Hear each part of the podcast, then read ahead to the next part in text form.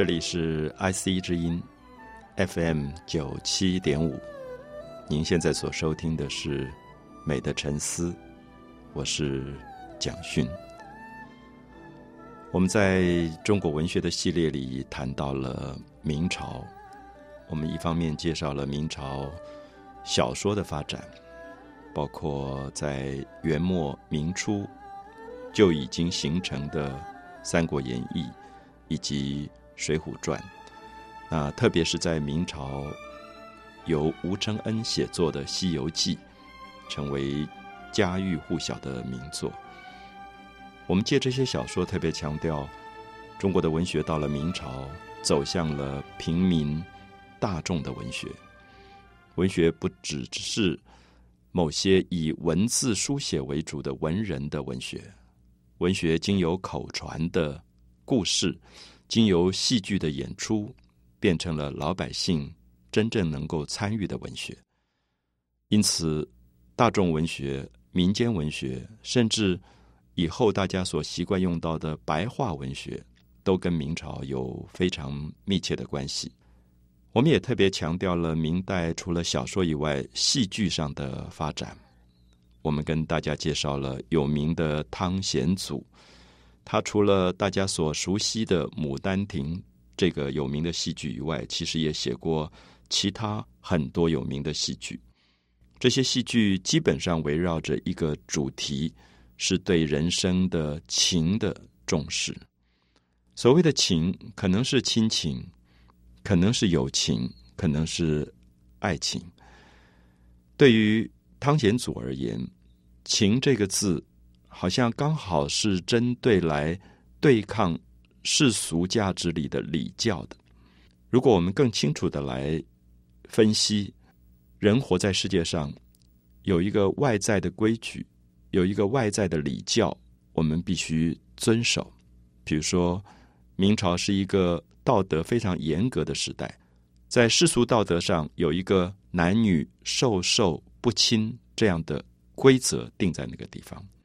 所以，一个女孩子在深闺当中长大，可能到了十六岁，从来没有接触过任何男性。对于这样十六岁的一个少女而言，她正在发育青春的年龄，她渴望爱，她也渴望被爱。可是，严格的礼教、男女授受不亲，这些严格的道德的规矩，使她根本没有机会去感觉爱或被爱的过程。因此，在汤显祖的《牡丹亭》当中，我们看到汤显祖借着游园游一个花园，这个花园象征了杜丽娘十六岁的女孩子她的一个内心的花园。他看到百花盛放，在春天姹紫嫣红，他会有一种感叹，而这种感叹也是反讽了他自己十六岁生命的花园，好像如此的凄凉，如此的荒芜。好像从来没有一个人来造访，因此汤显祖就安排了一个非常神话的片段，叫做惊梦。他在花园当中走累了，睡了一个觉，在梦中与柳梦梅这个少年男子相会，甚至发生非常亲密的肉体的关系。我们看到，在明朝礼教严格的社会当中，《牡丹亭》今天看来其实是用“情”这一个字来。对抗所谓的礼教了，这个情是发乎于真实人性里面的感情。所以我们看到明朝的文学有一个特征，是面对着很多已经八股的僵化的道德，强调人必须回来面对自己真正的性情。所谓的性情，都是我们的本性。最好的道德。是不能够违反本性的。把一个女孩子从小三四岁就缠小脚，缠到这么小，为了防范她满街乱跑，看起来是道德，其实可能是不道德，因为它违反了人性，违反了真实性情。所以，如果我们仔细去分析明代的小说、戏剧，为什么会有这么多大胆的情感的描绘？其实，我们必须把它放回到那个时代当中。我们看到了情感被压抑的一种危险性，特别是女性的情感被压抑的一个过程。所以我们在前面提到过，包括小说里的《金瓶梅》，包括戏剧里的《牡丹亭》，其实都有一点专注在女性如何去追求她自己的情欲自由的部分。那这个情欲自由跟我们今天所理解的性的一种混乱绝对不一样，所以很多人会误会以为像《金瓶梅》这样的小说或者《牡丹亭》这样的戏剧是一种崇尚性的自由。可是事实上，我们了解到作者谈的基本上还是情之所至，金石为开。他相信一个真正的性情的诚恳。会让世间任何僵化的东西会被冲散，所以在这样的情况里，我们会感觉到我们在读汤显祖的戏剧里面，感觉到有一种美跟感伤的关系，或者大家都会发现，在明清之际的时候，出现了一种美学，这个美学常常是跟死亡有关的。我们看到汤显祖里面的这个游园惊梦。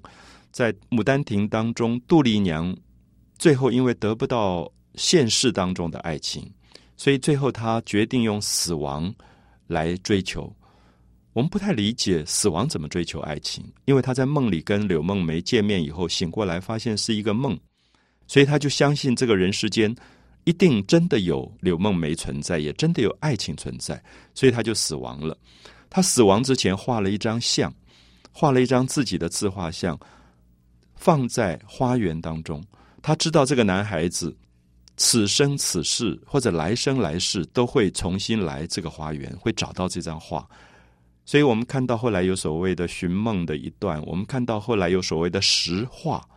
就是这个柳梦梅果然来了，到了这个花园，可这个花园已经一片荒凉，里面只有这个杜丽娘的坟墓了。这个男孩子看到了一张画，打开以后发现有一个这么美的女子在画中。就对着画一直叫，一直叫。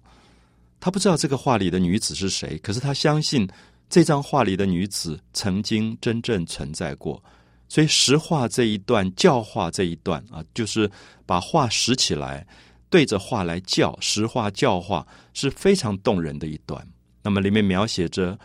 如果我们的的确确心里面有真实的感情，我们会觉得在梦幻当中所存在的事情几乎。都是真实的，我想这样子大家可以了解到明代戏剧上创造出来的一个感情的特征。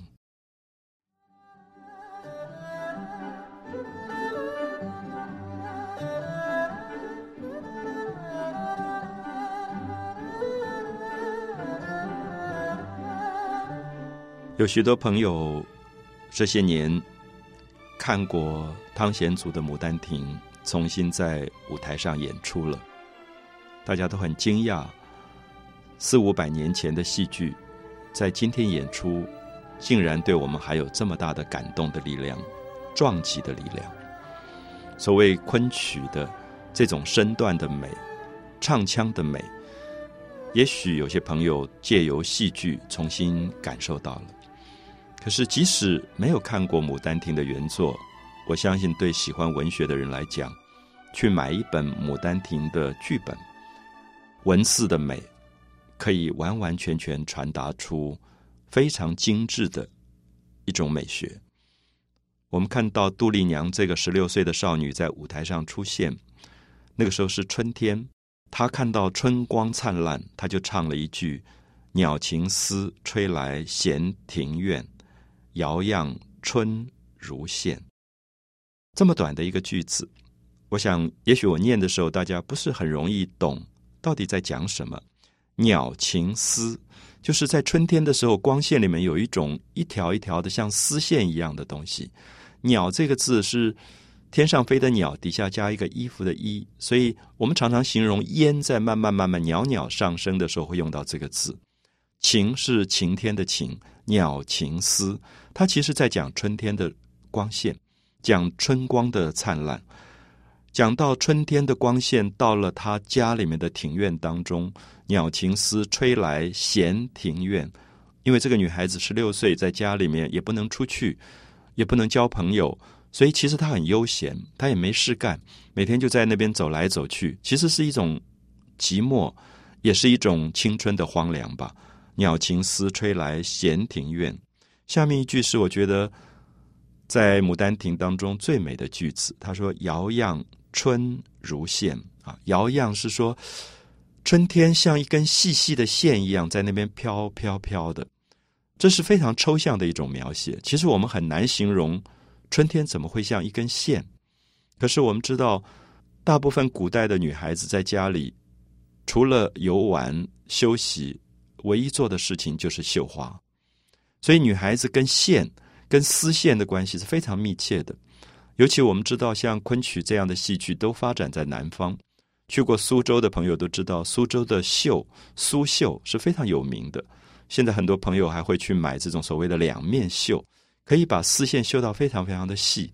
所以，对于一个一不断在刺绣的杜丽娘来讲，她觉得那个春天像一根丝线在那边晃来晃去。其实有一点讲她自己心情上剪不断理还乱的情感我们说剪不断理还乱是宋词五代词李后主的词当中的句子，在讲一种很复杂的情感。这个情感好像有点纠缠，你要用剪刀去剪也剪不断，要整理也理不开头绪出来。我想这里面就可以看到，整个从南唐李后主的词的文学，一直发展到《牡丹亭》的遥漾春如线，构成了中国文学的一个脉络。他特别在讲女性的很纤细的一种感情，可这种感情因为在青春的时刻被如此的荒废了，因为爸爸妈妈不准他出去，然后他感觉到那个青春。好像变成了一个无主的春天，没有人来照顾的春天，所以里面就产生了很强烈的感伤性。我们看到《牡丹亭》里面杜丽娘在惊梦里唱的非常有名的一段是：“原来是姹紫嫣红开片。”姹紫嫣红常常用来形容春天来的时候，紫色的花、红色的花开成一片的那种灿烂。他说：“春天来了。”春天的花开到这么灿烂，原来是姹紫嫣红开片，丝这般都付于断井颓垣。断井颓垣是在讲这个花园的墙也倒了，井台也都遮断了，所以其实是在讲一个废墟的风景。那么，所以我们看到姹紫嫣红是人生的华丽灿烂，断井颓垣是人生的荒芜废墟。那么，其实，在对比杜丽娘这个十六岁的女孩子，虽然生命本身、肉体、青春都是美的，都是灿烂的，可是因为没有爱、没有情感的真实的寄托，所以变成了断井颓垣，好像变成了十六岁就已经变成了废墟，变成了生命的废墟。所以，这里可以看到汤显祖这个戏剧家。在做非常非常细腻的一种少女情怀的处理。我们看到跟汤显祖几乎同一个时代的西方的戏剧大家，就是莎士比亚。莎士比亚在《罗密欧朱丽叶》里面也写到一个十五六岁的女孩子朱丽叶如此渴望爱情，最后罗密欧爬上阳台跟她幽会的一段。可是对于西方的戏剧来讲，因为礼教没有那么严格，所以罗密欧跟朱丽叶虽然也是一个悲剧，可是至少他们曾经拥有过真实现实里的爱情。可是对于同一个时间东方的牡丹亭，杜丽娘跟柳梦梅只有在梦中相见，在梦中幽会，那个梦是一个不真实的幻想。所以我们今天读到牡丹亭，特别有一种感伤，是觉得曾经有过一个封建的时代，对于。青少年对于少女的感情是如此压抑的，他只能等待着一个父母为他安排好的婚姻，去跟一个从来没有见过面的男子见面。所以在这样的状况里，《牡丹亭》这一类的戏剧就会有更深的象征的意义。那么，从《牡丹亭》一路发展下来，到了清代初年，洪升的长生殿。在讲同样的东西，长生殿借助于唐朝非常有名的一个故事，就是唐明皇的爱上杨贵妃杨玉环。那么杨玉环最后在马嵬坡因为政变而死亡。那么在过去的白居易的《长恨歌》里，只是结束在杨贵妃的死亡，而最后唐明皇一生哀伤的想念当中。可是洪生的长生殿的戏剧变成了一个新的改写的方式，很明显受到了《牡丹亭》的影响，也就是在戏剧当中，杨贵妃发生了尸解的现象，就尸体解化，最后她升仙而去，回来重新寻找她的爱情，跟《牡丹亭》的还魂有异曲同工之妙。那么意思也就是说，明清之际，所有的戏剧都相信，因为情之所至。人是可以再来的，生命是可以重新复活的，因为那个情感、那个姻缘还没有完了。就是七月七日长生殿，夜半无人私语时，在天愿作比翼鸟，在地愿为连理枝。天长地久有时尽，此恨绵绵无绝期。所以它变成了一个不了情的叙述的模式，那么也变成明清美学里面最大的特征。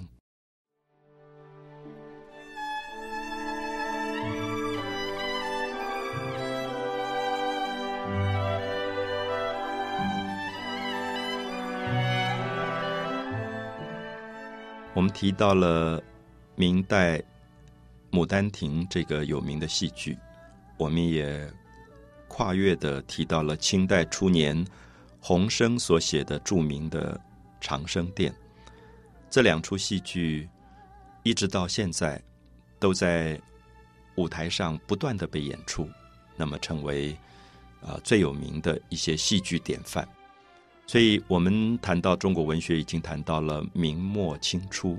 那么特别希望借着明末清初来谈一下这个时代很特有的一种美学特征。我们前面已经约略的叙述到，美跟感伤被混合在一起，会产生一种很特殊的心灵的状态。比如说，现在保留在日本的美学里，都有一种美跟感伤。美跟死亡的结合，我相信在春天的时候，很多朋友会特意赶到日本京都奈良去看樱花。我们在现场里面会看到，短短的一个樱花的季节，花开到烂漫的惊人的地步。然后在日本，我有一次在东京的新宿御苑，那个地方有一千五百株的樱花，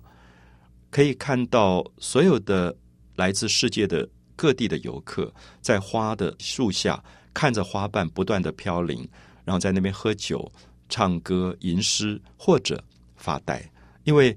你看到一个盛放的生命在你的面前不断的凋零，会忽然觉得你看到的不只是花，可能也同时是自己生命灿烂而将来会走向衰亡跟消失的一个感伤过程。所以，这个我称它为一种。特殊的美学就是把美跟感伤、美跟死亡结合在一起。我们都了解到，日本的美学非常受到这样的花季仪式的影响，所以日本的许多有名的作家川端康成、芥川龙之介、三岛由纪夫都是自杀而亡的。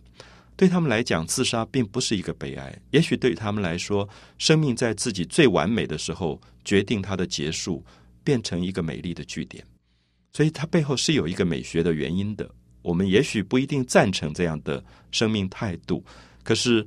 每一次到日本去看樱花的季节，都会感觉到他们的死亡其实在歌颂生命。他会觉得，如果一个生命没有好好灿烂活过，那么苟延残喘的、邋邋遢遢的活着，很妥协的活着，其实又有什么意义呢？所以我们可以看到。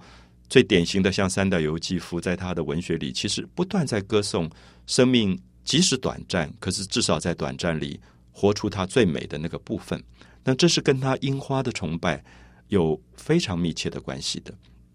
而这样的精神，其实在中国的文学里本来也有。我们从六朝的文学一路看下来，到了像南唐的李后主的文学，其实都有这一类的。感伤性在里面，可是这个感伤性的美学，一直到明末清初发展到了巅峰，而这个巅峰当然也有一部分跟明代本身礼教的高度压抑，最后人会觉得意识到如果我很妥协的活着，类似像杜丽娘十六岁，等待着父亲母亲为她安排一个根本连面都没有见过的男子的婚姻的话，他不如去追求短暂的一个梦里的爱情。事实上，我们一直强调明末清初这种感伤的美学是有它社会礼教的压抑的背景在里面，而同时，尤其到明朝灭亡之后，我们看到一次亡国的经验。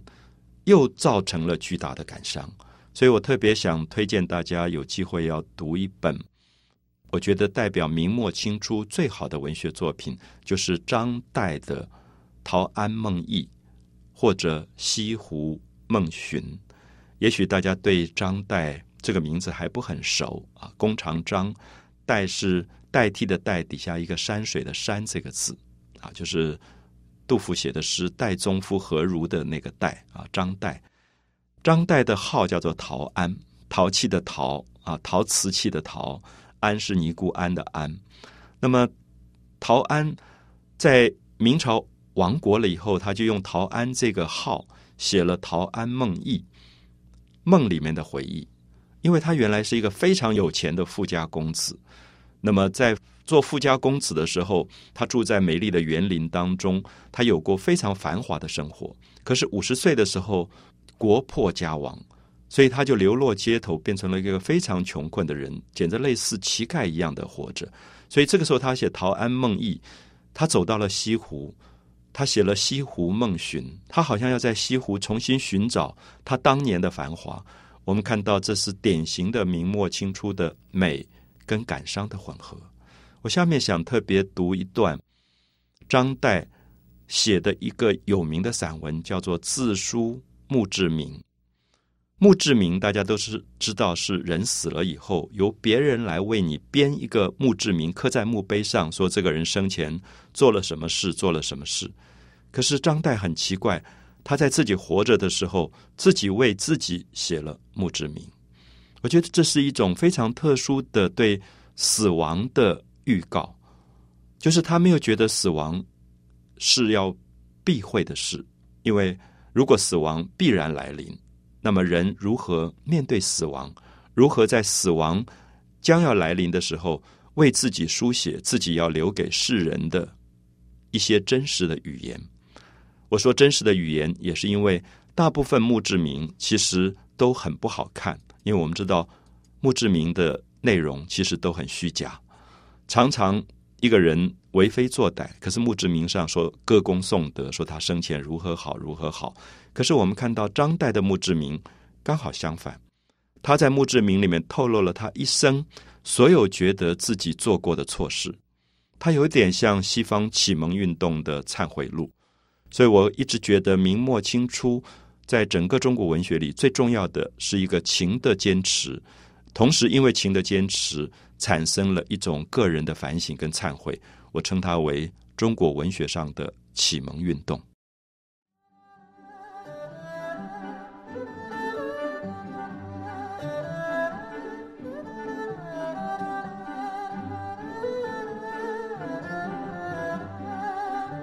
我们读一段张岱在明末清初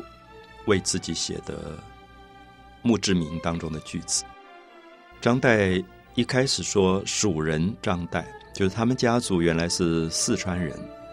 可是后来主要他居住的地方都在杭州，在西湖。蜀人张岱，陶庵起号也，就是他的号叫做陶庵。他很简单的交代了自己的名字、自己的籍贯、他的号之后，立刻就进入到他的一种自我的忏悔。自我的反省，他说：“少为纨绔子弟。”我们知道“纨绔子弟”这四个字，在今天也不是好的句子。我们说一个男孩子养尊处优，家里面有钱，每天买名牌的衣服穿，每天吃山珍海味，叫做纨绔子弟，就是不是生产也不工作的，好像有点游手好闲的感觉。所以一般人写墓志铭，绝对不会说这个人是纨绔子弟。可是张岱在墓志铭一开头就告诉大家说：“我没有做什么伟大的事，我一生就是纨绔子弟，好像就是玩过了。”极爱繁华。这四个字其实很动人啊，就是因为你长在一个这么有钱的家里面，你从来不知民间的疾苦，然后从小一大堆的佣人在旁边伺候，所以他觉得人生就是繁华，生来就是应该享乐的，享有繁华的。那么下面他就一连串的用了好几个好什么好什么，就是说我年轻的时候我喜欢什么东西，来点出了他自己生命的一种状态。我们下面看一下他好。精舍，精舍是房子，是园林，就是一定要住在最好的房子里，一定是住在豪宅里的。每天就在经营怎么弄假山，怎么弄流水。我们在苏州园林的时候，我们可以看到有钱的这些富有人家，可以把一个花园弄到这么漂亮。好精舍，好美卑，卑是卑女，就是伺候他的丫头。他喜欢长得漂亮的女佣人。就是用了一大堆，我们读到这里已经想到了，接下来我们会谈到的中国文学里最伟大的一部小说《红楼梦》里面，贾宝玉一个十三四岁的男孩子，我们看到他身边有八个大丫头，八个小丫头，而且都长得漂亮极了，来伺候他的，所以可以看到张岱几乎是后来《红楼梦》里贾宝玉的一个典范，就是好美悲，就是他有一点。我们不要忘记，这是他五十岁以后写的一个墓志铭，就是有一点忏悔，觉得我年轻的时候真是荒唐，身边一大堆的美丽的这些女佣人照顾他，不但好美杯，还好娈童啊。娈童是讲过去在明清有一个习俗，他们会在家里养一些漂亮的男孩子，变成他们的玩伴的啊。好美杯，每天要吃汉典，好好新衣，天天艳衣服，那么最贵的。每天要吃好餐厅，们去买这些贵的不得了的名牌了，好鲜衣，好炮子了，啊，要开这个叫动这个发跑车之类的，好骏马啊，好华灯啊，就是家里面所有的这种装饰的漂亮的灯，耗烟火。每次到节庆，他们家里面他就要买很贵很贵的烟火来放，很漂亮的烟火来讲，就是要买名牌的车子了，啊，要开。这个拉力法拉利的跑骏马，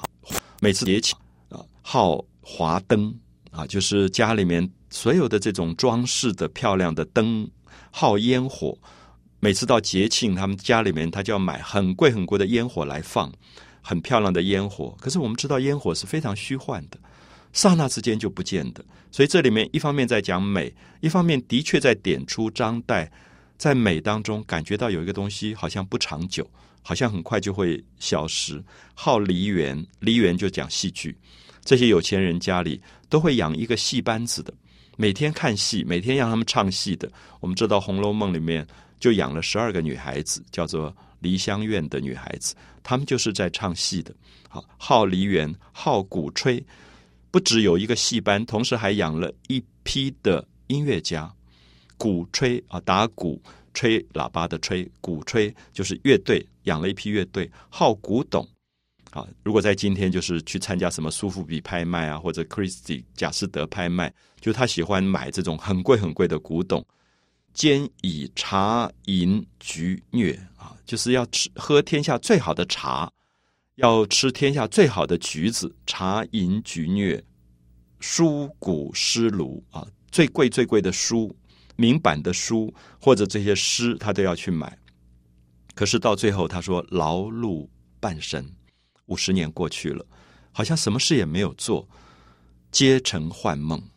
一切的繁华就过去了，皆成幻梦。那么，特别是他讲到年至五十，说我到了五十岁，国破家亡，明朝亡国了，然后他们自己家里的繁华也一旦烟消云散。国破家亡，避机山居，他就避难，躲在山里面，住在山里面。所存者破床碎机，那么真正能够拥有的，不过是一个缺了一个角、破破的一张床而已，晚上可以睡觉的床，一个碎掉的茶几，一个破破烂烂的书桌而已。折顶并琴啊，那个弹的琴，那个焚香的鼎，都是坏掉的东西。残书数字，只剩下了几本破书，以及缺砚一方而已。一个破破烂烂的一方砚台。这个时候，他开始写书了。他开始忏悔，开始反省自己的一生。他说：“布衣书食，穿着破破烂烂的布的衣服，每天吃着一些青菜，长至断炊，常常到了连饭都没有的吃。断炊就是没有办法煮饭了，因为没有米下锅。回首二十年，真如隔世啊！二十年前自己是这么追求繁华的一个人。”二十年后，国破家亡，竟然如此潦倒。我们看到这一段张岱的墓志铭里，非常明显的讲出了明末清初的一种感伤文学，而这个感伤文学其实等于准备了《红楼梦》这本书的出来。《红楼梦》一部书在写繁华，可是这本书到最后是抄家，累积了四代富贵的贾宝玉的贾家，最后。变成了一场梦幻，所以这本小说整个在讲假作真实，真亦假，开始对人生所有追求贪婪的权利与财富有了非常非常深的大彻大悟。美的沉思，我是蒋勋。